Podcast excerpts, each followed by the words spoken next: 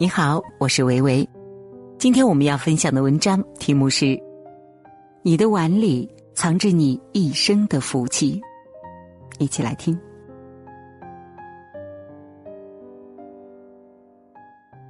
蔡澜先生出过一本书，名字叫做《晚进福至》。晚进寓意珍惜，是指对食物的尊重，对致食人的感恩，对自然赠予的敬畏。如此，方能从每天的一饮一食当中收获福气，从容而优雅的走完这一生。老话说得好：“饭吃八分饱，健康活到老。”你的碗里藏着你一生的福气。曾国藩被称为晚清中兴第一名臣，官至将相，名声显赫，却始终保持着韩式的作风。出任两江总督的时候，扬州盐商特意准备了饕餮盛宴宴请他。面对一桌子山珍海味，曾国藩仅动了面前的两道菜。饭后他说：“一食千金，五不忍食，目不忍睹。”《易经》中说：“君子以节饮食。”曾国藩正是从节制饮食开始，将修身的理念贯彻始终。并被后人誉为半个圣人。他的日常饮食也非常简单，没有客人的时候就一个荤菜；要招待客人，他才会多设一道荤菜。他不仅自己如此，还告诫子孙：人一日所着之衣、所进之食，与日所行之事、所用之力相称，则旁人委之，鬼神许之，以为彼自食其力也。曾家男子人人会耕地种菜，曾家女子个个会做饭织布。与饭桌上的节俭相应的是，曾国藩的衣着也十分朴素，衣袍鞋袜大多是他夫人做的。三十岁那年破例做的一件天青缎马褂，他一穿就是三十年。在住行方面，曾国藩则习惯性在床上铺草席、盖土布、住老屋。甚至在家门口也不挂任何相府、侯府之类的匾。被问及个中缘由，曾国藩说：“凡居官不可无清明，若明清而实不表，尤为造物所怒。”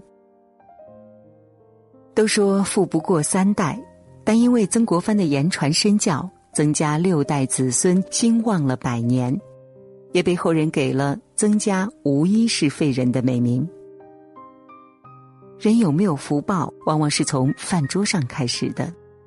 司马光说：“奢则多欲，君子多欲则念慕富贵，枉道速祸。”一个人、一个家一旦开始浪费粮食、挥霍无度，就离祸患不远了。因为人的欲望是无限的，别看只是铺张了一顿饭，但奢侈的口子一旦打开。贪念会一点点把人吞噬。一粥一饭，当思来处不易；半丝半缕，恒念物力维艰。朱子家训中说：“饮食约而今，原书欲真诺。”当一个人内心丰盈时，即便是简单朴素的原书，也可能胜过山珍海味。作家林清炫的外祖母一生勤俭，平时她从来不会剩一口饭，就连菜汤里的汤汁也会喝掉，甚至是米粒掉在了地上，她也会捡起来再吃掉。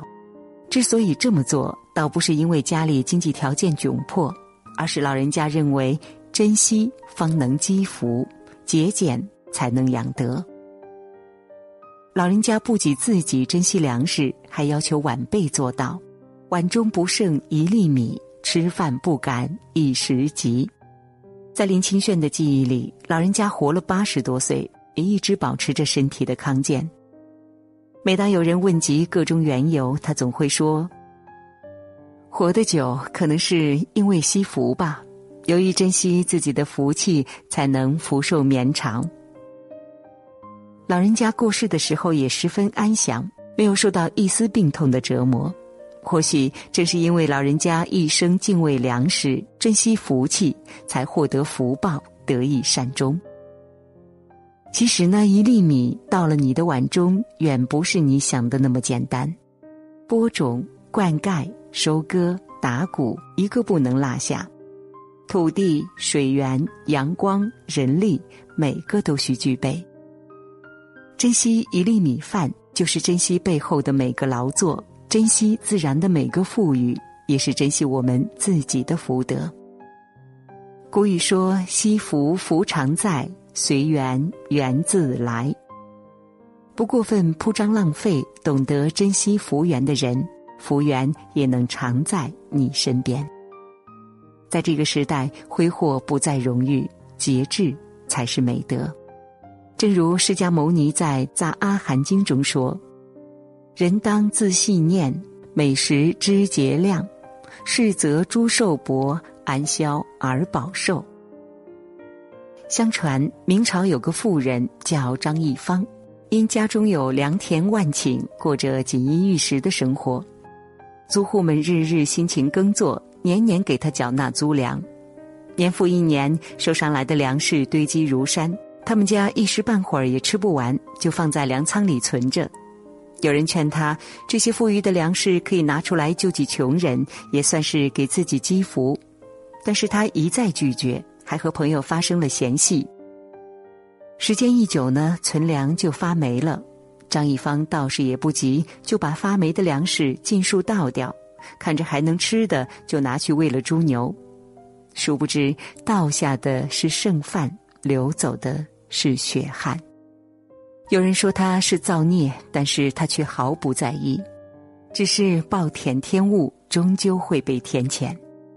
正德六年，黄河决堤。张一芳的万千良田和万贯家财无一幸免，尽数被毁。因为张一芳的为人，也没人向他伸出援手，一家人活活在灾荒中被饿死。俗话说：“人无寿夭，路尽则亡；惜衣有衣，惜食有食。”人生在世，福、禄、寿皆有定数。一个人能吃多少食物，都是由福报决定的。吃苦则了苦，享福即消福。大安法师曾说：“浪费衣食即损福报。”每一粒粮食都来之不易，即便是亿万富翁也没有资格去浪费。纵有家财万贯，也会因浪费而用尽；纵有良田万亩，也会因消耗而折损。上天最看不过的就是人糟蹋粮食。今天浪费种下恶因，明天灾来须受业果。人啊，饱食省一口，饿时才能得一斗。谚语云：“一粒米，千滴汗；粒粒粮食，汗珠换。”食物是芸芸众生与天地神灵沟通最直接的通道。